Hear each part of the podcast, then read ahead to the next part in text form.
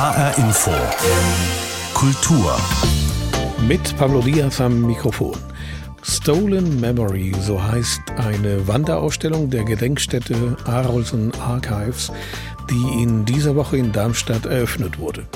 Es ist eine eigentümliche Ausstellung, denn das Ziel ist, die gezeigten Exponate irgendwann nicht mehr zeigen zu müssen. Im Mittelpunkt stehen Briefe, Uhren, Fotos und andere Gegenstände. Isabel Mittermeier ist Mitarbeiterin der Arolsen Archives. Es ist genau unser Ziel, dass wir eigentlich wollen, dass wir das gar nicht mehr ausstellen müssen, was wir ausstellen, weil es eben Uhren sind, Brillen, Portemonnaies von Menschen, die in Konzentrationslagern inhaftiert waren. Und wir suchen die Familien, um diese Gegenstände zurückzugeben, weil die Gegenstände gehören uns nicht. Wir wollen sie auch nicht für immer behalten, sondern sollen wieder da zurückkehren, wo sie herkamen. Gleich ein Gespräch mit Isabel Mittermeier. Weitere Themen in dieser Ausgabe der Hessische Film- und Kinopreis. Der 80. Geburtstag des Filmemachers und Autors Rosa von Braunheim und ein Porträt der neuen Chefin des Satiremagazins Titanic. HR Info Kultur. Der Hessische Film- und Kinopreis wurde in diesem Jahr gleich in drei Veranstaltungen in Bad Nauheim, Kassel und Frankfurt vergeben.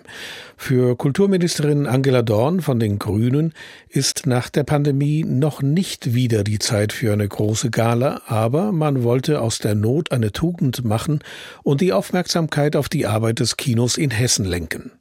Deshalb war vor ein paar Tagen die Filmbühne Bad Nauheim der Ort, um die Preise in den Kategorien Hochschulabschluss und Kurzfilm sowie den Newcomer-Preis zu vergeben. Natascha Pflaumenbaum war dabei. Eine sehr tolle Möglichkeit, sehr aufregend. Wir haben gemerkt, wir wissen viel weniger von der Branche, als wir eigentlich dachten zu wissen. Filmbühne Bad Nauheim. Die Stimmung ist prächtig im Publikum. Das kleine, elegante Kino mit den roten Fauteuils und Marmortischchen ist bis auf den letzten Platz belegt.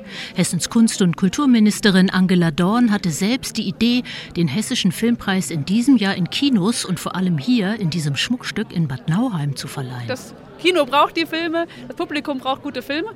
Und deswegen gehen wir ganz bewusst hier rein in die Kinos und zeigen es hier dezentral für die Menschen vor Ort.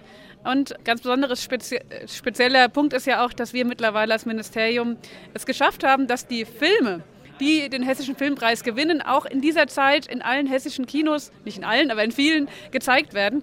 Wir wollen einfach tatsächlich die Kinos stärken. Angela Dorn kam auch, um den Newcomer-Preis zu verleihen. Die Vergabe ist traditionell dem Ministerium vorbehalten. Der Newcomer-Preis geht in diesem Jahr an die beiden Produzentinnen Julia Peters und Jutta Veit und ihre Frauen-Filmverleihfirma Jip Film und Verleih. Die beiden Frauen kuratieren ein sehr mutiges Filmprogramm und heben vor allem Filme in die Kinos, die von Frauen erzählt werden. Ja, das ist natürlich eine super Lob, besonders mutig zu sein. Ähm, ich glaube, wir sind auch mutig, aber wir sind vielleicht auch einfach sehr enthusiastisch und wir lieben Filme sehr und wir lieben das Kino sehr und deswegen sind wir, glaube ich, auch mittlerweile bundesweit bekannt, dass wir uns ganz stark für Filme einsetzen, damit sie überhaupt ins Kino kommen können. Seit fünf Jahren erst betreiben Jutta Veit und Julia Peters ihren Filmverleih. Der Film Black Mambas läuft gerade in deutschen Kinos. Die beiden Frauen haben Black Mambas bei sich im Portfolio. Was macht einen guten Kinofilm aus? Also die ersten 15 Minuten müssen einen total flashen, ansonsten hat der also es ist sehr schwierig. Der Film muss visuell überwältigend sein, toll sein. Die Geschichte muss großartig sein, die muss uns berühren. Der Hessische Film- und Kinopreis wird jährlich verliehen in verschiedenen Sparten. Spielfilm, Dokumentarfilm, Kurzfilm, Hochschulabschlussfilm und Drehbuch. Es gibt dazu noch Preise für nicht gewerbliche und gewerbliche Kinos. 150.000 Euro Preissumme sind insgesamt im Budget. In diesem Jahr hat sich die Summe erhöht, weil keine Gala stattfindet und die eingesparten Kosten als Preisgeld umgelegt werden. Hey, probier das mal. Sie sieht so schön aus. Du bist so eine hübsche Frau, Charlie. Aber du zeigst es nie. Finger weg! Ich bin keine Frau. Auch der Hessische Rundfunk verleiht einen Preis. In diesem Jahr geht er an die junge Schauspielerin Lea Drinder, die in der Serie Becoming Charlie eine Selbstfindungsreise macht, die die Rollenklischees der Geschlechter auslotet. Der Film spielt in Offenbach. Die Moderatorin Cecile Shortmann steht der HR-Jury vor. Wir haben uns für Lea Drinder entschieden, weil sie bei dieser Coming-out-Geschichte einer nicht-binären Person sich von Beginn an ganz eigene Wege bahnt, in keine Schablone passt und wie sie zeigt, wie diese Person, die in prekären Offenbacher Verhältnissen groß geworden ist, zwischen verschiedenen Identitäten meandert und sich ihrem biologischen Geschlecht entgegenstellt. Das ist sehr, sehr eindrucksvoll von Beginn an. Auch wenn die Kinos im Moment noch im Zuge der Pandemie mit Publikumsschwund zu kämpfen haben, blickt die Geschäftsführerin der Hessenfilm, Anna Schöppe, positiv in die Zukunft. Das ist eine sehr gute Zeit, um Filme zu machen, weil es wurde noch nie so viel produziert wie aktuell. Nur der Kinofilm sozusagen, der kann aktuell wieder einen Aufwind gebrauchen und deswegen haben wir uns ja auch entschieden, in diesem Jahr die Verleihung in den Kinos zu machen, also an dem Ort, wo der Film- und Kinopreis eigentlich auch hingehört. Auch Hessen als Filmland bezeichnet die Expertin als dynamisch und im Kommen und da ist ganz viel los im Moment und das macht uns wahnsinnig viel Freude und auch das kann man in den Projekten, die hier nominiert sind, wahnsinnig gut sehen. Der Hessische Film- und Kinopreis 2022. Gute Filme hat das Land. Es geht wieder bergauf in der Film- und Kinobranche. Der Hessische Filmpreis wurde in diesem Jahr in drei verschiedenen hessischen Städten vergeben. Ein Bericht von Natascha Flaumbaum war das. Einer, der sich in der Filmwelt bestens auskennt, ist der Regisseur und Autor Rosa von Braunheim. Als Künstler ist er ebenso bekannt geworden wie als Aktivist. Rosa von Braunheim war einer der ersten, der sich immer für die Rechte von Homosexuellen eingesetzt hat. In dieser Woche ist Rosa von Braunheim 80 Jahre alt geworden und erscheint trotz seines Alters so aktiv und kreativ wie eh und je zu sein. Sein jüngster Film erzählt von einem Schlagerstar, der sein Schwulsein nicht öffentlich leben durfte.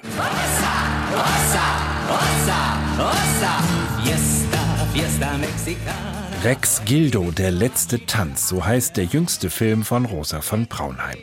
Ein Dokudrama über den Schlagersänger Rex Gildo, der als Frauenschwarm verkauft wurde, der aber schwul war und mit seinem Manager zusammenlebte. Dieses Doppelleben, was er geführt hat, ist natürlich besonders tragisch. Es war ja bis 1969 stark kriminalisiert, also äh, Homosexualität, äh, Schwule wurden doppelt so viele wurden verurteilt wie während der Nazizeit. Rosa von Braunheim bleibt sich treu und schaut zurück auf die Bonner Republik.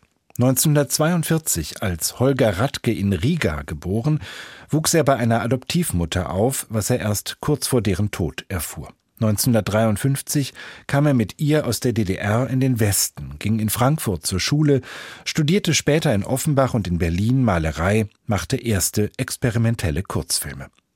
Rosa von Braunheim wurde Künstler und Aktivist, eine Ikone der deutschen Schwulenbewegung. Sein bis heute wohl bekanntester Film von 1971 trug den programmatischen Titel Nicht der Homosexuelle ist pervers, sondern die Situation, in der er lebt. Da die Schwulen vom Spießer als krank und minderwertig verachtet werden, versuchen sie, noch spießiger zu werden um ihr Schuldgefühl abzutragen mit einem Übermaß an bürgerlichen Tugenden. Ich wollte keinen lieben, angepassten schwulen Film machen, sondern ich wollte einen kritischen Film machen, der auch ein bisschen die Verantwortung den Schwulen gibt und sagt, ihr müsst selber für eure Rechte auch kämpfen. Ihr müsst politischer werden. Und forderte dann eben auch, dass alle sich outen und sagen, seid offen und steht dazu, damit andere auch den Mut kriegen und damit wir eine freiere Gesellschaft haben. Den Künstlernamen Rosa von Braunheim hatte er schon in den 60er Jahren angenommen, in Erinnerung an den Rosa Winkel, das Zeichen schwuler KZ-Häftlinge und an den Frankfurter Stadtteil Braunheim, in dem er als Jugendlicher aufgewachsen war. In der Öffentlichkeit zeigte sich Rosa von Braunheim gerne mit Engelskostümen oder bunten Hüten. Genauso schrill waren viele seiner frühen Filme, zum Beispiel Die Bettwurst. Hier findet ein schwuler junger Mann Unterschlupf bei einer ziemlich schrägen, etwas älteren Frau. Ach, eine Bettwurst, ist ja toll! Dietmar, ich liebe dich. Ich liebe dich. Ich liebe dich unwahrscheinlich, Luzi. Du bist alles für mich. Ich liebe dich, Luzi. So bin ich auch Filmemacher geworden. Ich habe darauf angelegt, so verrückte Filme zu machen. Im völlig anderen Stil als alle anderen. Ich habe mich nicht angepasst. Hätte nie gedacht, dass ich daraus einen Beruf machen kann. Und genau das ist passiert, weil ich so unangepasst war und das nicht wollte. Alles getan hat, gegen den Strom zu schwimmen. Die Bettwurst ist wunderbarer Trash, der Film längst Kult.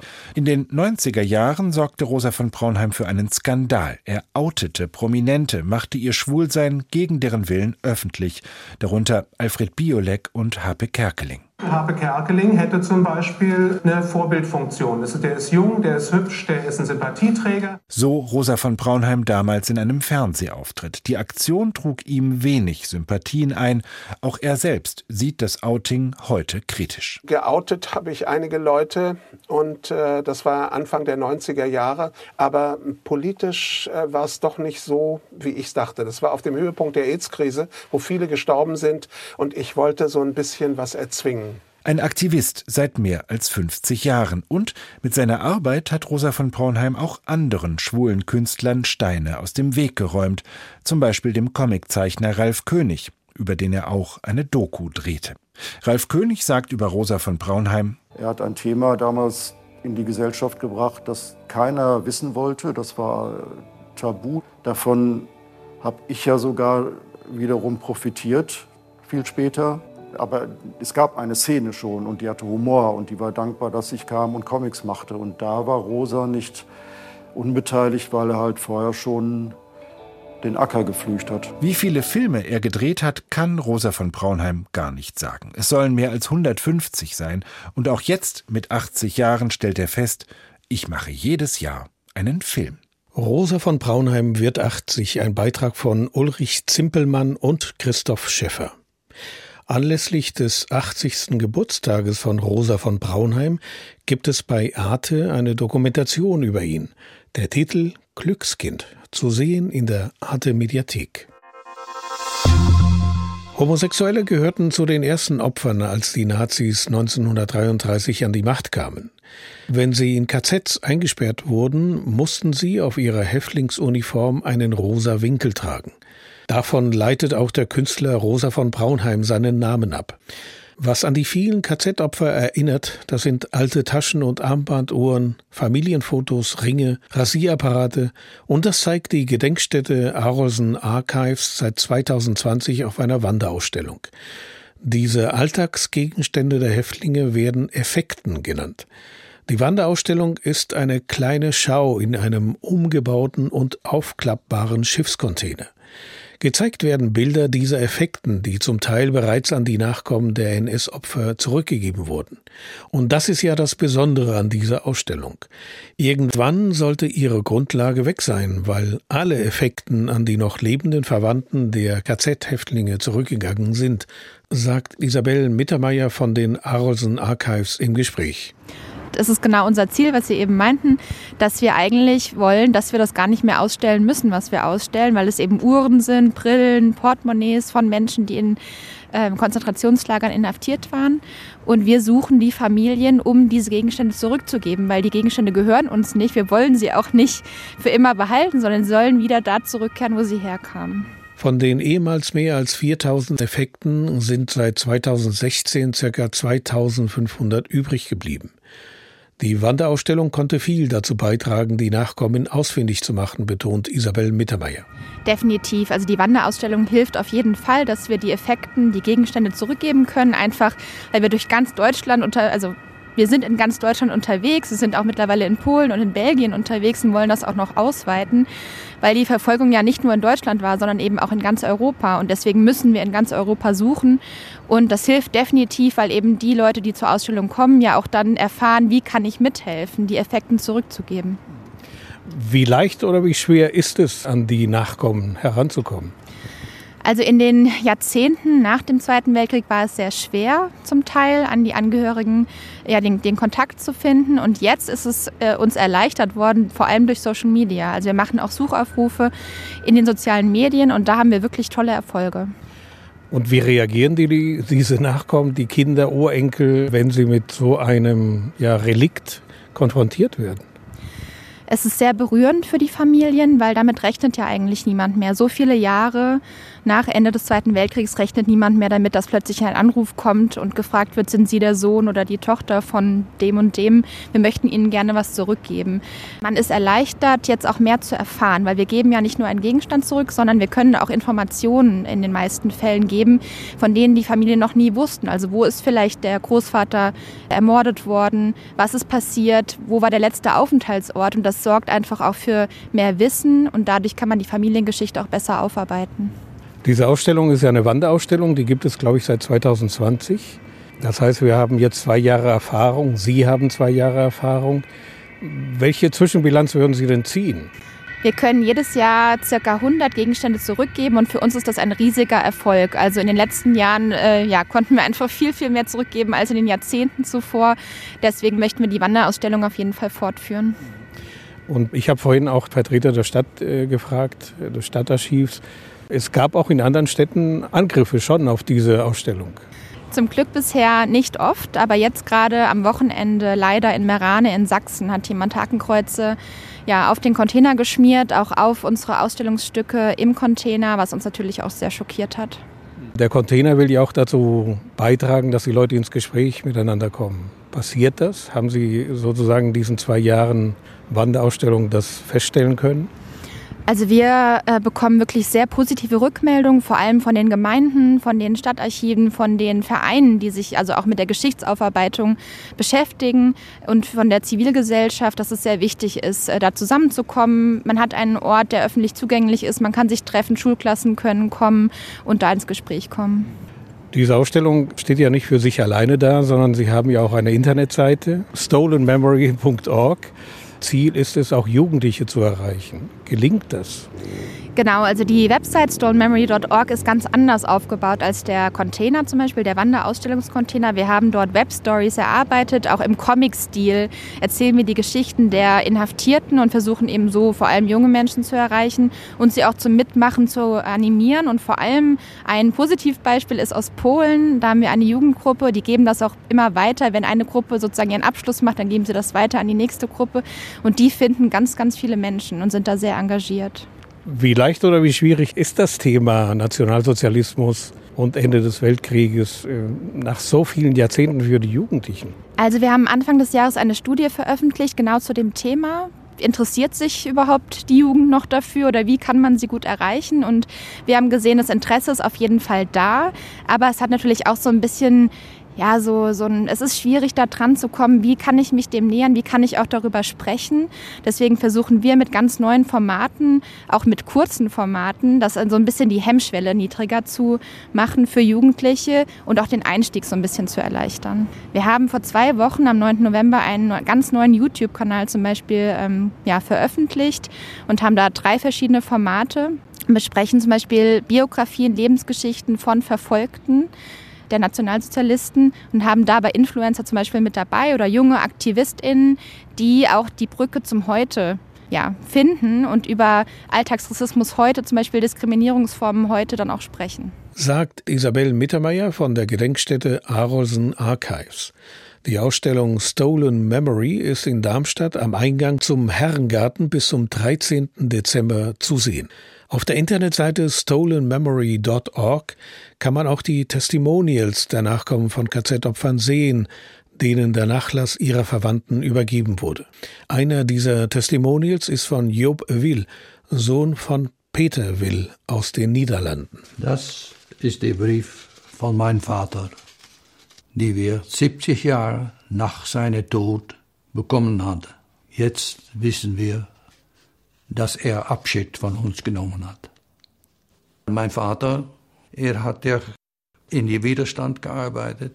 Er hat Pamphlete gemacht, Flieger gerettet, die abgestürzt waren und hat diesen Leute, wenn die verletzt waren, versorgt bei uns zu Hause.